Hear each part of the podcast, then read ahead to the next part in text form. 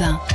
Et chaque dimanche matin sur Europe 1, le journaliste scientifique Alain Sirou nous fait comprendre l'incompréhensible. Ce matin, faut reconnaître, c'est relativement simple. Alain, bonjour. Bonjour Bernard, bonjour à tous. En matière de climat comme de biodiversité, Alain, pour les scientifiques euh, qui ont pondu cette semaine un terrifiant rapport Mmh. sur la disparition de la vie sauvage, le temps des alertes est plus que dépassé. Nous savons que si nous ne réduisons pas nos émissions de gaz à effet de serre, notamment, et ne mettons pas fin à la surexploitation de la nature, de la forêt, etc., c'est l'avenir de l'humanité qui est menacé directement.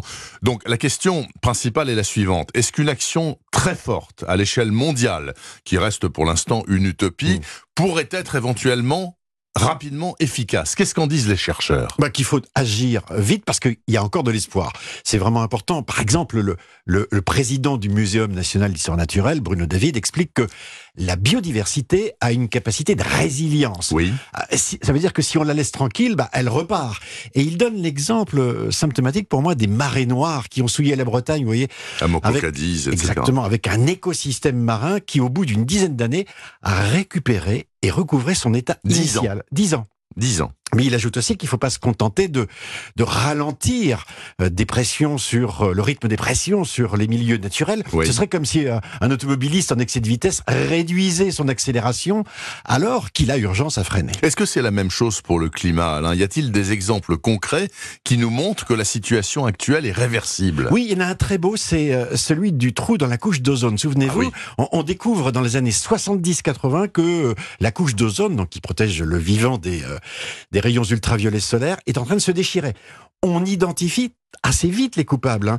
Euh, ce sont les fameux CFC, euh, chlorofluorocarbures. qu'on trouve dans toutes les bombes à pression, Voilà, les aérosols, les frigos, les climatiseurs, etc., dont le, le, le chlore et, et le brome qui euh, détruisent l'ozone euh, quand ils rejoignent justement la, la stratosphère entre 20 et 40 km d'altitude. Très vite, très vite, les pays se mettent d'accord pour une interdiction totale de l'utilisation de ces gaz. Et en 87, c'est le fameux protocole de Montréal signé par 196 pays qui acte cette décision.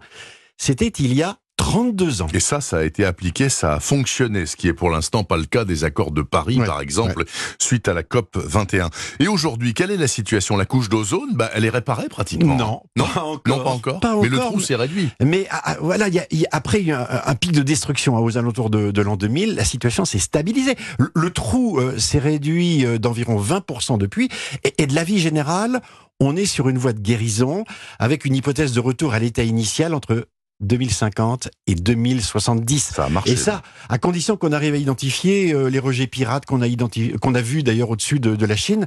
Mais la conclusion de tout ça, Bernard, c'est que, sachant que les CFC, qui ont une durée de vie entre 50 et 100 ans, euh, sont, sont dans l'atmosphère, et en constatant que tout le monde s'est mis d'accord pour stopper leur production, qu'on n'a jamais été aussi rapide, ben, il faudra, au bas mot, 80 ans pour régler le problème. Bon, à l'échelle euh, de la planète et de l'humanité, c'est peu, 80 ans. Mais oui. enfin, ça a marché. Est-ce que euh, la même chose pour le CO2 et les gaz à effet de serre est possible? Bah, euh, oui, la, la durée de vie euh, des gaz à effet de serre dans l'atmosphère, c'est aussi très long, bien sûr. Le gaz carbonique dont vous parlez, c'est plus d'un siècle. Un siècle. Et c'est vrai que si on arrêtait tout demain, y compris de respirer, en blaguant, hein, en, en raison de l'inertie du système climatique, eh bien, il faudrait quelques milliers d'années pour qu'on revienne à une situation pré-industrielle. Euh, L'exemple des marées noires et du trou dans la couche d'ozone, c'est donc instructif. Nous devons penser en termes de génération, c'est-à-dire de penser le temps long. Et le paradoxe, ben, c'est qu'il faut le faire tout de suite. Eh oui, et pendant ce temps-là, le président du Brésil continue de couper la forêt amazonienne à raison de milliers d'hectares chaque On semaine. a dit qu'on restait optimiste. D'accord, c'était une chronique optimiste, une fois de temps en temps. Merci beaucoup Alain Sirou, à la semaine journée. prochaine.